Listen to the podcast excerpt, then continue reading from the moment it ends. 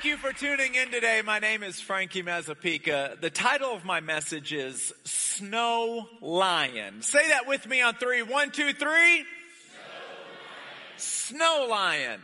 Uh, you're not going to find those two words back to back in the Bible. Uh, I'll tell you where I'm getting the title from. When I was uh, just a, a little tot, my my father used to read me this book called Snow Lion. So I'm going to tell you the whole story in about like a minute and a half. Um, if you believe that. but I'm going to try for a minute and a half. Uh, there was a, a, a lion and he was friends with the giraffe and friends with the hippopotamus.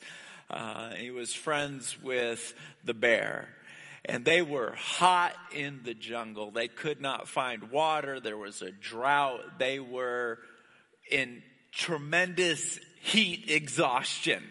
Now, I think Dr. Seuss wrote the book, and so I'm, I'm, not using his exact words because all of his words rhyme, and, and I can't do that, but you're getting the point. So the lion looked at his friends and said, I can't take it anymore. I'm going to go find water. And so he left, and the hippopotamus and the giraffe and the bear, they were like, No, you need to stay here. You need to stay here. Just stay here. And the lion's like, Why would I stay here and just die? I'm going to find water. And so he started marching through the jungle, and then he started marching through the desert. And the heat became so unbearable that it sucked the strength right out of him and he just fell over and fainted. When he woke up the next morning, all of a sudden he was covered in snow. And he had never seen snow before. So he picked up the snow to try to smell it and it had no smell. He crunched it and it packed. He picked it up again and tasted it it had no taste, but it had the same effect on his tongue as water. He couldn't believe it. He wasn't hot anymore. In fact, he was kind of cold. He wasn't thirsty anymore. He was just packing his mouth with all this snow. He was eating and drinking at the same time. He was blowing his little lion mind. So he decides, I'm going to bring this back to my friend giraffe, my friend hippo, my friend the bear. So he takes his backpack, starts filling it up with snow, and starts marching back. He goes back through the desert and back through the jungle, and he comes up to him. The hippo and the giraffe and the bear, they're laying there, tongues hanging out of their mouth, moaning in the heat.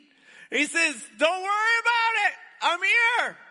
He takes his backpack off and he goes, I found some white fluffy stuff. I've never seen this in, in my life. He takes it and he dumps his backpack upside down and a puddle of water ends up on the ground. And he says, I don't know what happened. So he goes back and he grabs, he puts it in a cooler not, not a cooler, a lunchbox. He puts it in a lunchbox. He puts more in his backpack. He shoves it in a cup. He puts it on top.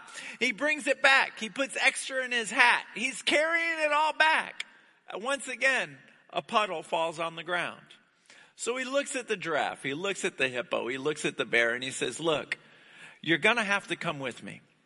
If you want to experience what I've experienced, you're going to have to come with me. Are you ahead of me? Are you ahead of me? You already know where I'm going? Let me finish it anyway. So the hippo, the bear, and uh, the giraffe, they follow him. They take it. They go for it. Faith is taking the first step even though you can't see the entire staircase. They follow the lion all the way out. They all fall asleep because the heat is unbearable. But the lion has one eye open. He knows what's gonna happen. He knows that once he takes the journey, once he takes the step of faith, something will happen. Are you ahead of me? Or is it, are you good? We all fall asleep.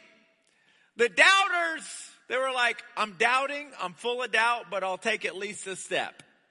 Sometimes when you're full of doubt and you just take one step, the Lord knows you're full of doubt. In Psalms 103 verse 12 or 13, it says this, I know your frame. I can see that you are made from dust. He doesn't look at you and say, you can clearly see me and all the angels. What's wrong with you? No. He says, I can see that you're serving me even though you can't see me. And I love you for that. So you're giving me the best you got. I'm gonna blow your mind. Has God ever blown your mind before? Like, I can't believe. Let me hear you. I can't believe you just did that. I can't believe it. Anyway, to get to the end of the story, they wake up and all four of them are throwing this white fluffy stuff in the air. They're enjoying it. They go back to the jungle and they say, I can't bring it back. You're going to have to come with us if you want to go. And they were all, the entire, they shared it all with the jungle themselves. I am going to try to stretch my inadequate vocabulary to describe the Holy Spirit. But at the end of the service, it's going to end up the same way the story of the snow lion ended up. You are going to have to scratch your chin, itch your head, and say to yourself, do I want to go a little bit further? And I'll say this. If you're afraid to go too far, you will never go far enough. You'll never go far enough. There has to be something in you that says, I am all in on this. I don't do weddings anymore because it just got to be too much. But when I did, I would say, I don't tie slip knots. This is the only one I'm gonna do for you. I'm not gonna do another marriage for you. This is it. You're all in. Got it? Only one person walked out when I said that. Let me dive into this Holy Spirit concept. I'm going to talk about three things. Number one, I'm going to talk about the action that the Holy Spirit takes. Number two, I'm going to talk about the personality of the Holy Spirit. You can clearly look at me and you can see my personality. You can't see the Holy Spirit, so I'm going to try to describe his personality. I will fail, but I'm going to do my best. And then I'm going to talk about the proximity with the Holy Spirit, how close you are to him. But first, the actions. This is what the Holy Spirit does. What is the Holy Spirit? The Holy Spirit is uh, in the Hebrew, it's ruach. It's, it's the breath of God. It's, it's the presence of God around you. When Jesus was on the earth, God was in physical form. When Jesus went to heaven, he said this in John 14, 26.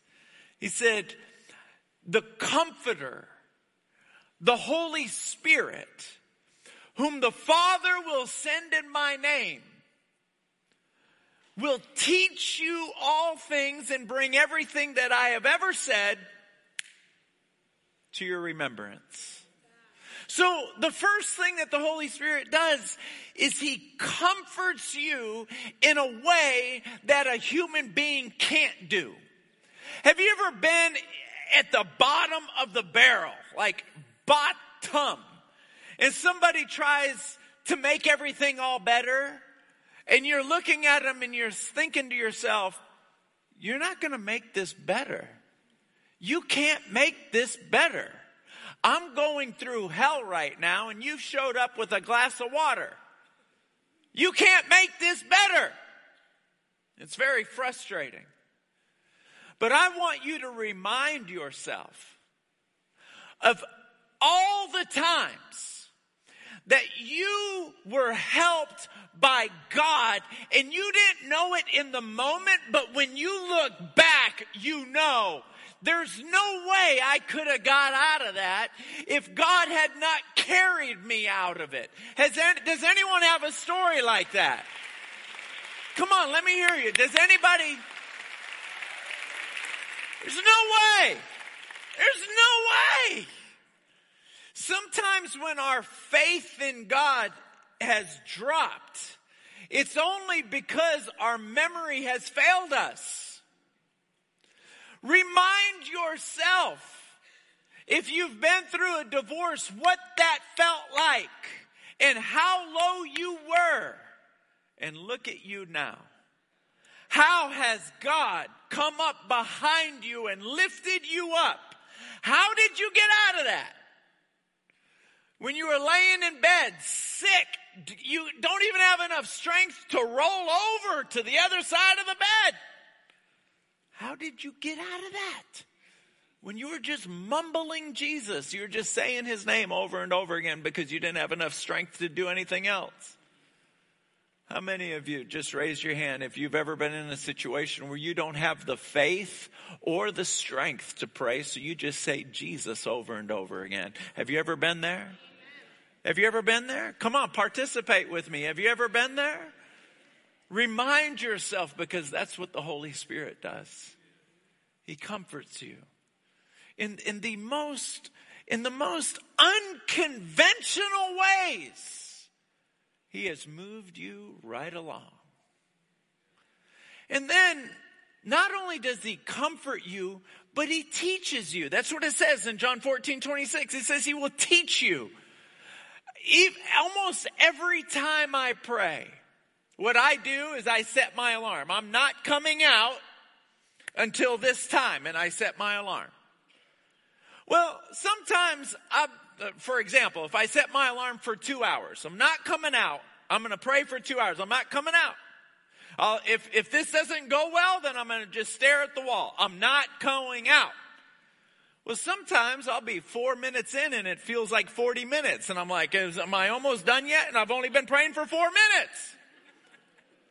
And I'll say to the Holy Spirit, You're going to have to help me.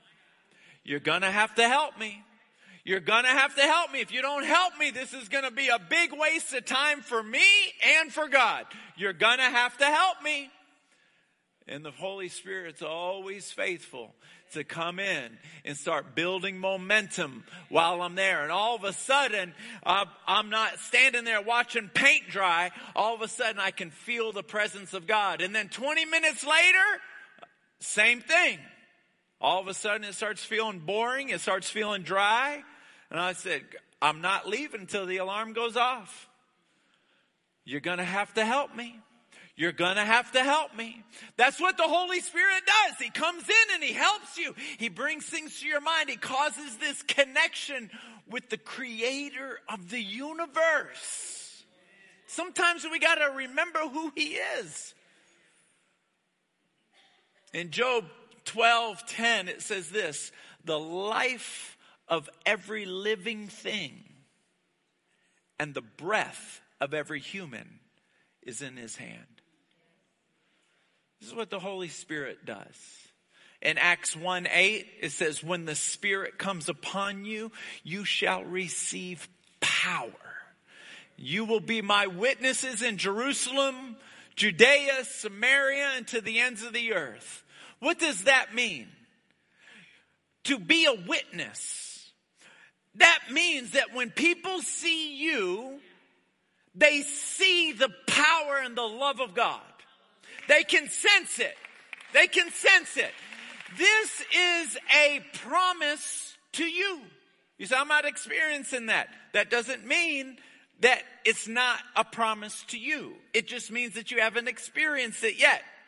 But once you experience it, it's like chewing bubble gum after that. It's easy. You know how God moves. You know how the Spirit moves. You can hear His voice. But all of that has everything to do with whether or not you are familiar with His personality. Number two, the personality of Jesus, uh, of the Holy Spirit. What is he like? In Galatians chapter 5 verse 22, it describes his personality. Describes it for us in black and white. It says this. It's full of love, joy, peace. Love, joy, peace. What's the other one? What? Thank you. Love, joy, peace, patience, kindness, goodness, faithfulness, gentleness, and self control. Like when you think that you have exhausted the Holy Spirit and He's frustrated, you just back up and go, no, no, no, no, no. He's all patient. He is gentle. He is, he's full of self-control. If he wanted to destroy you, he would have did it just by blinking his eyes. He's full of love. He's full of joy. He's always in a good mood. This is who the Holy Spirit is. Love, joy, peace, patience, kindness, goodness, faithfulness, gentleness, self-control. That's who he is. If you were to describe me, you'd say, some bald headed, crazy Italian. That's the description for Frankie. But when you go to describe the Holy Spirit, oh, love, joy. That's who he is.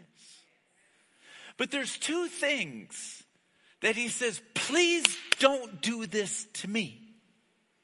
Please don't do this to me. Number one, in 1 Thessalonians chapter 5 verse 19 it says, "Don't quench me." We're going to be in relationship with each other, but don't quench me. Don't quench me.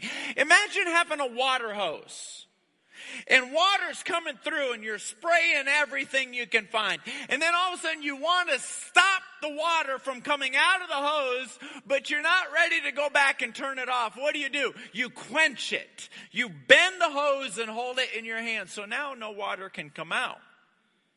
And the Holy Spirit says, please don't do that to me. What does quenching mean? It's exactly what I just illustrated. It's to keep from flowing.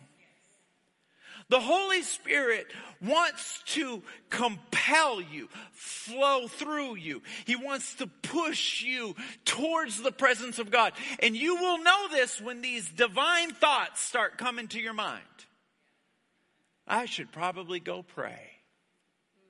I think I'm going to read the Bible. I think I'm going to just write a sermon. I may never preach it, but I'm going to write a sermon. I'm going to open up my diary and I'm going to write. I think I'm going to invite them to church. I think, I think, I think. It's not you thinking, girlfriend. It's not you thinking. I know it sounds like you, but it's not you. It's the Holy Spirit just moving right through you. See, the intention of the Holy Spirit is to bless you and then flow through you. But when you start having these thoughts and you say, no, no, no, no, two things happen. Number one, you're quenching the Holy Spirit. And number two, you'll stop having those thoughts. You'll remember when you used to have those thoughts because you've quenched the Holy Spirit. The second thing, he says, please don't do this. It's in Ephesians chapter 4 verse 30. He says this, don't grieve me. Don't, don't hurt me.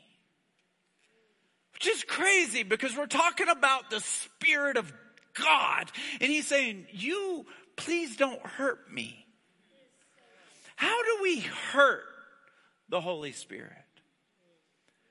We grieve the Holy Spirit when we ask Him to stand there as we participate in the darkness.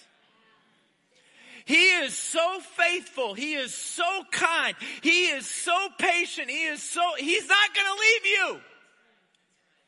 But you're going to ask him to stand there and watch as we participate in the darkness. You know, the Bible is so valuable because it puts in black and white the points that the Lord wants us to know. And He describes exactly what the darkness looks like so that we don't have to argue about it. Oh, that's not the darkness. This is the darkness. That's not the darkness. No, no, no. We don't have to argue about it. We don't have to argue about it because it's in black and white. It's like right there. It's right there. There's six descriptions of exactly what the darkness is. So we never have to argue and never have to wonder. You know exactly what it is. Romans 13 13. It says this because you belong to the light, do not participate in the darkness by doing the following six things. Crystal clear. Everybody say crystal clear. It says wild parties, drunkenness, sexual promiscuity, immoral living, quarreling, fighting, arguing, and jealousy. That covers it all. When you go and you are doing, let's just pick one, sexual promiscuity. The Holy Spirit is standing right next to you and he is being mocked by every demon in the room. He's standing next to you and say, this is my faithful daughter. This is my faithful son. And they are looking and going, he's not faithful. Look what he's doing right now. She's not faithful. Look what she's doing right now. And the Holy Spirit is being mocked by the dark world. And the Holy Spirit, it grieves him. It grieves him. When we get into arguments, it grieves him. Grieves him. Why? Because he's standing right next to him. He's standing right next to you. And he's watching you degrade who he also loves. If there's any parents in the room who has more than one kid, you know exactly what I'm talking about.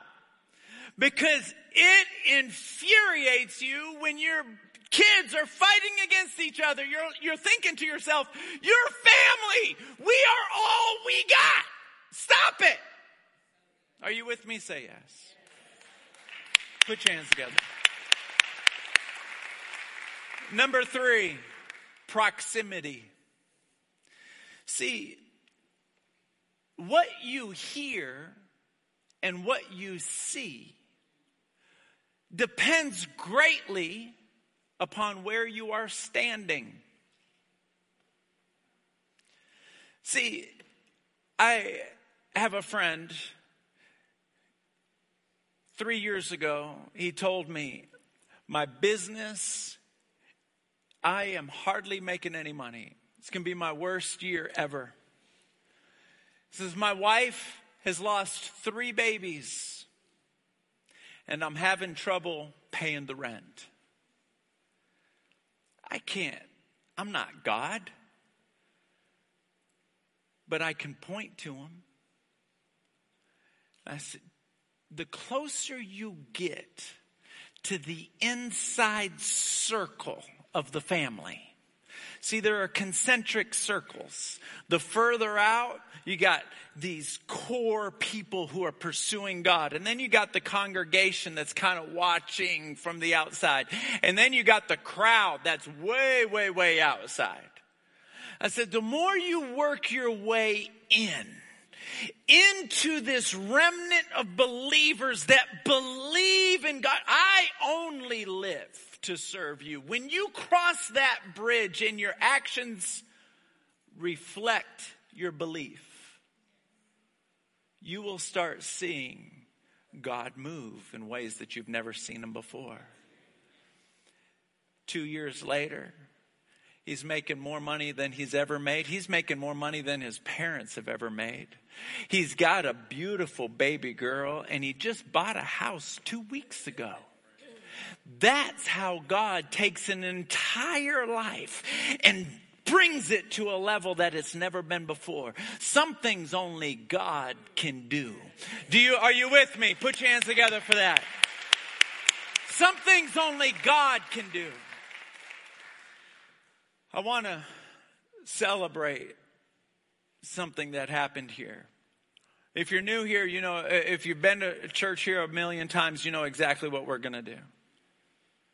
I'm going to play a video of someone who experienced a divine miracle in their life.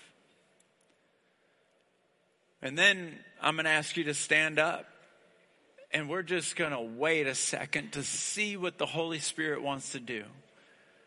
I, I can't plan this part of the service. I can't plan it. The Holy Spirit is His own personality. He's full of love, joy, peace. And we don't want to quench, we don't want to grieve, and we don't want to guide. You can't guide the Holy Spirit in a direction. You can follow the Holy Spirit, but you can't guide him. And so after this video, after we've seen the power of Jesus move in a person's life, then we're going to stand up and say, Now what do you want to do? Now, what do you want to do?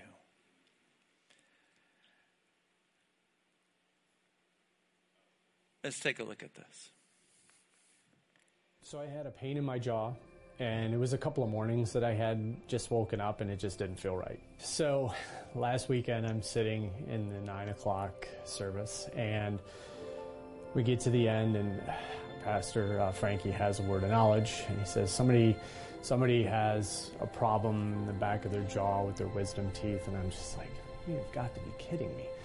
And I remember walking down and I, I was walking down and someone was standing next to me and I was just I was standing there with, with my hands clasped and, and my eyes closed and I was just praying. And as I was praying, it began to, you know, just, just start to alleviate.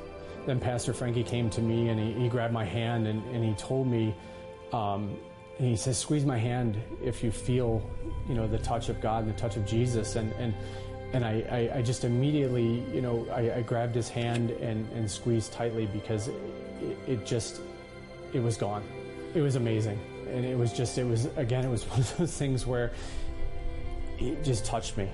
So this has just been, you know, for me, it, it, it, just comes down to, you know, thanking God, thanking Jesus every day, you know, and waking up every morning and thanking, thanking them for, for the very breath of my lungs and, and sharing that with everyone that I come in contact with.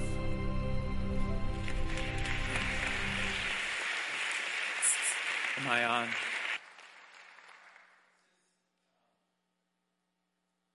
That's how I'd like to to end the service. First, let me say this. If there are people in this room and you know that if your heart were to stop beating in the next five minutes, you don't know where you'd spend eternity. Some of you watching online, I'm never going to meet you. I'll never meet you. You live out of town, you live in another country. If your heart were to stop beating in the next five minutes, where would you spend eternity? In a moment, there's going to be a lot of healings in this room. The Holy Spirit's going to heal bodies, and it's going to be miraculous and it's going to be awesome. But if there's one person that walks out of this room who, who doesn't have an opportunity to get their life right with God, I fear that we may have failed.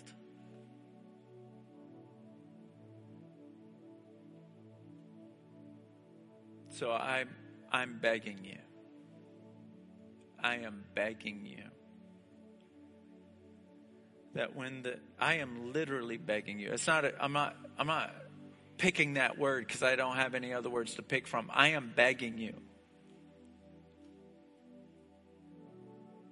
if one person could come from heaven and come down here for 10 seconds, 20 seconds, one minute before they go back, they would say this Heaven and hell are real. That's what they would say. And then they would say this, and I don't want to come back here. When you experience the presence of God, they don't want to come back. I felt his presence in a dream one time. One time. One time. I woke up crying because I thought I was going to be there forever. Crying. You don't want to miss his presence. You don't want to miss it. This is how I'd like to close the service.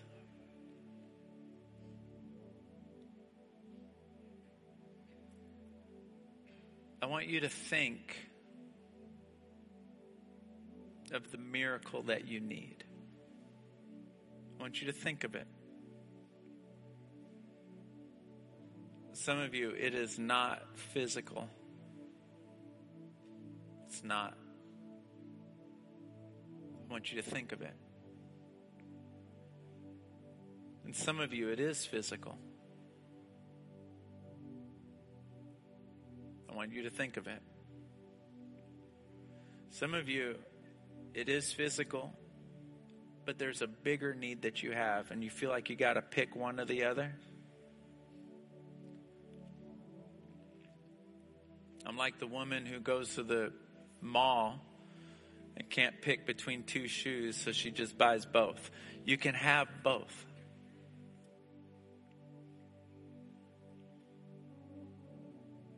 But I want you to think of it. But I know, like I know my name, there's going to be miraculous healings in the next 60 seconds. So think first of the physical healing that you need. Think first about it. And when I tell you to stand up, if it's a bone or a pain, I want you to move. If you don't move, I don't know. I I don't I don't know what happens to people like that. Maybe they get healed, maybe they don't get healed. I don't know. I don't know. I just have about a hundred stories, no exaggeration, about people that try to move and all of a sudden they can do what they couldn't do before. I want, when I say stand up, I want you to instantly just move and keep on doing it. I got a testimony last night. There was a birthday party that I was at for a friend who turned 50. I was there, and someone told me that their friend was watching online and they stood up from the couch at this moment of the service, and as soon as they stood up, they could feel a tingling in their knee, and their knee is never hurt again. But if they wouldn't have stood up out of their couch, I don't know. Action is required in your relationship with God. And if it's internal, when you stand up, I just want you to stand up and go just like this. And I believe that you will feel the virtue of God. You will feel it coming out of your body. You will feel it. I can't describe it, but you will know it if it's happening. You will know it. You know your body. You have been with you your entire life. you know your body.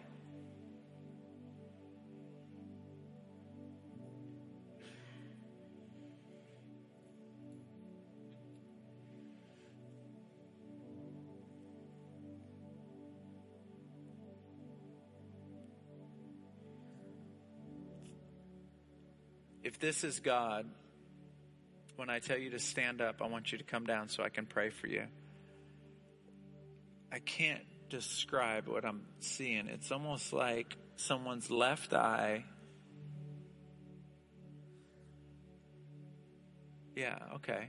So you can't see well out of your left eye.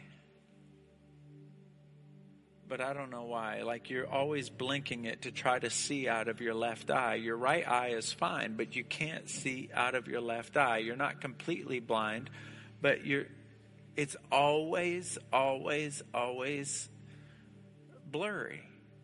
Always blurry. Is it you? Come on down. I'm going to pray for you. Thank you. You know why I love him? First of all, I have the same hat as you. Second, second, you know how courageous you have to be to say, I want my miracle and I want it right now. Everybody stand here. No, don't stand up. Let me pray.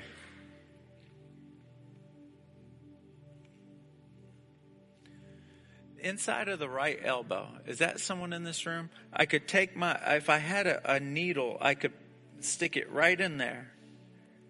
It's like where your funny bone would be. I could take a needle and just poke it right in there and just, in your right elbow right here.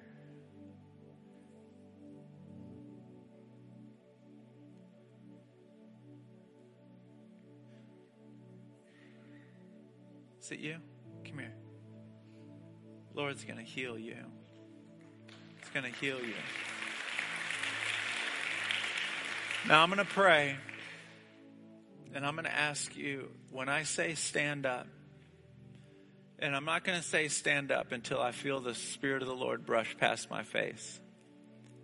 When I feel His presence, that's when I'm going to tell you to stand up. So as soon as I say stand up, and I'm putting a lot on him because I've never said that out loud. So I need you to back me up on that. So if I end up having to wait a few minutes, just be patient. I can't control him, but I need to know when he says now. As soon as I say, stand up now, I want you to start moving your elbow, and I want you to take your, test your eye, however you do it. But I want all of you to stand to your feet when I say now and start moving something or put your hands up and pay attention to your body.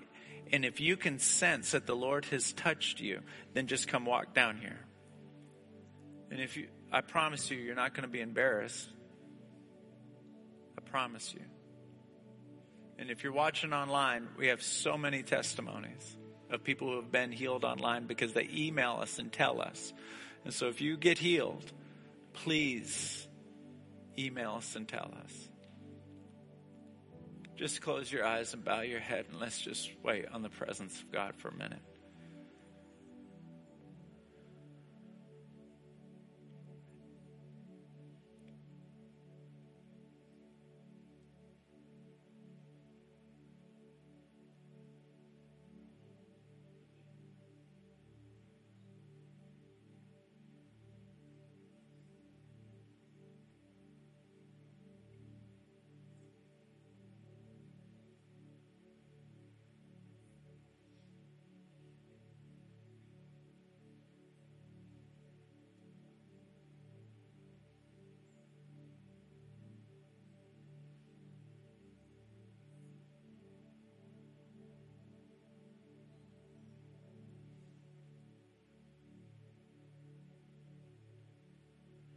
Feel my hands tingling. Stand up. Stand up.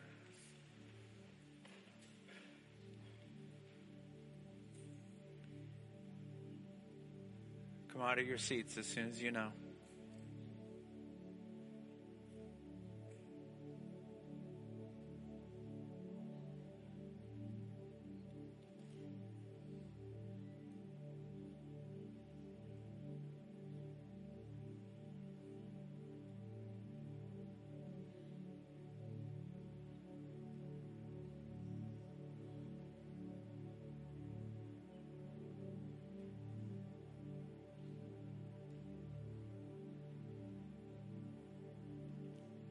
Move your arms, move your back, move your neck.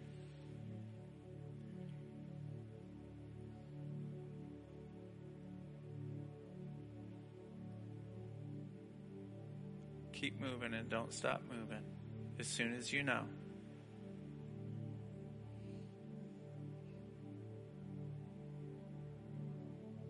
Holy Spirit,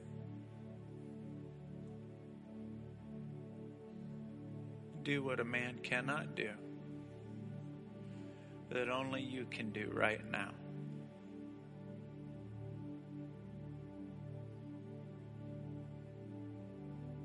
In the name of Jesus.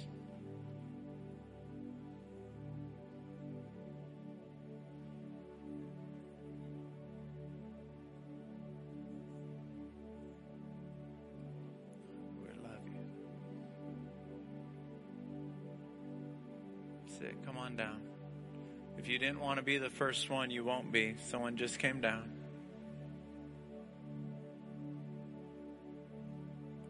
Don't be embarrassed.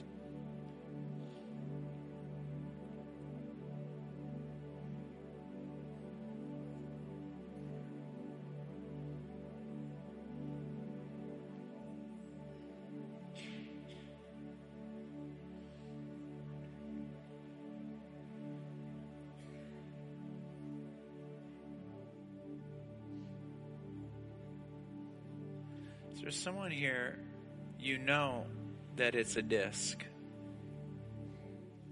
You know it's a disc. You know your back pain is because of a disc in this part of your body. Are you an usher or were you coming down? Okay. In this part. You know it's a disc. Is it you? Yeah. Come standing right here. Is it you as well? This young man, were you healed while you were out there? You felt it. Just so I know, I'm just curious. Were you healed while you were out there?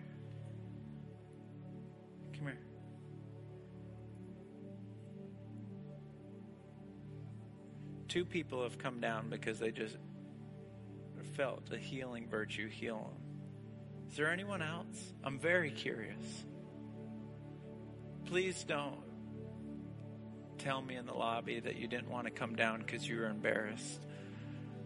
Because it robs everybody else of having an opportunity for their faith to go up.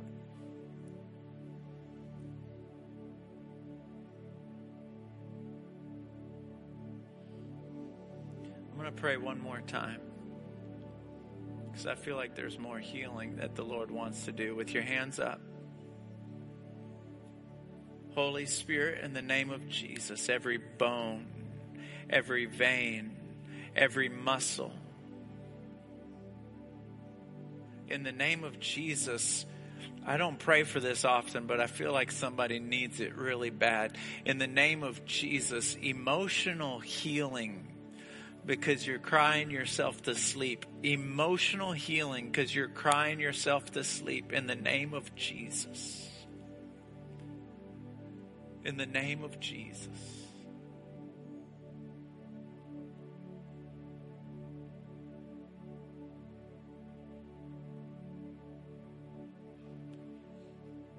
We love you. This could be embarrassing, but I don't want you to be embarrassed. If you've been crying yourself to sleep, I want to pray for you.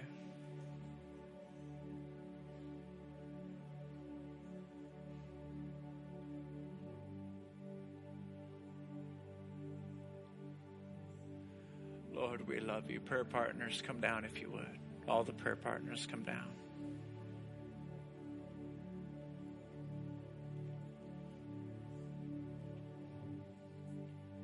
Is it you? Okay.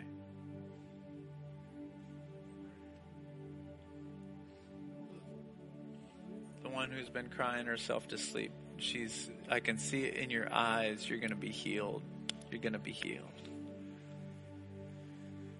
I'm going to pray for her in just a minute. I don't know what your miracle is. I don't know.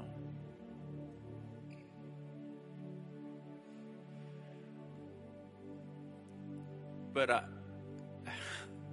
I want that miracle to take place in your life. I don't want you living in that condition anymore. Come out of your seat right now and take the hand of a prayer partner let them pray with you. Come get your life right. I'm going to pray with these people right here because I've been assigned to these people, but everyone else. I want you to come down and take the hand of a prayer partner. I want I want you to walk out of here.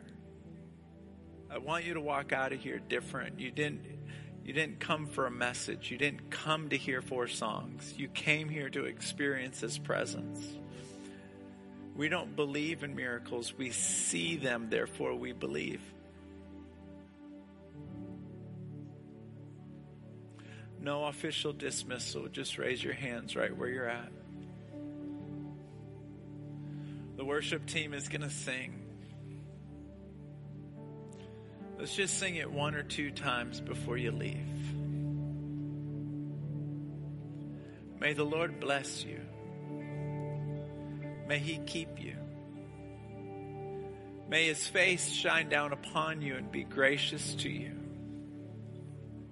May his countenance be lifted up on you and bring you and everyone in your household peace. In Jesus' name.